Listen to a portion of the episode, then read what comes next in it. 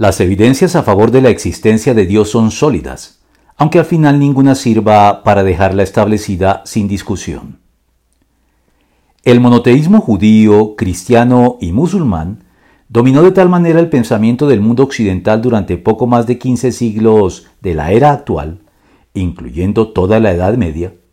que el teísmo, es decir, la creencia en un Dios personal creador y sustentador de todo lo que existe, fue la concepción de Dios que se terminó imponiendo en Occidente por su propio peso específico hasta el surgimiento en el siglo XVIII del movimiento de la Ilustración, que dio comienzo a lo que conocemos como la modernidad, y en la que el deísmo, la creencia en un Dios creador, pero ya no necesariamente de carácter personal, y que además ya no interviene en ningún sentido en su creación, fue sustituyendo al teísmo.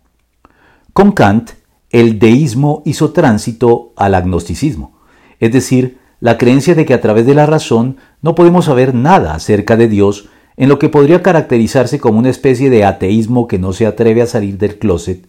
hasta que por último, en el siglo XIX y la primera mitad del XX, el ateísmo tuvo su momento de mayor visibilidad y respetabilidad intelectual.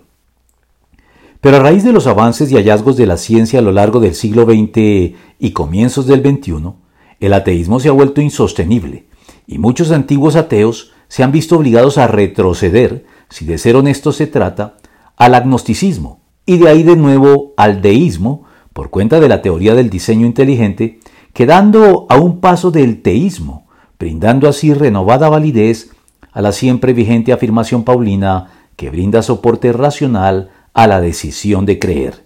Lo que se puede conocer acerca de Dios es evidente para ellos, pues Él mismo se lo ha revelado. Romanos 1.19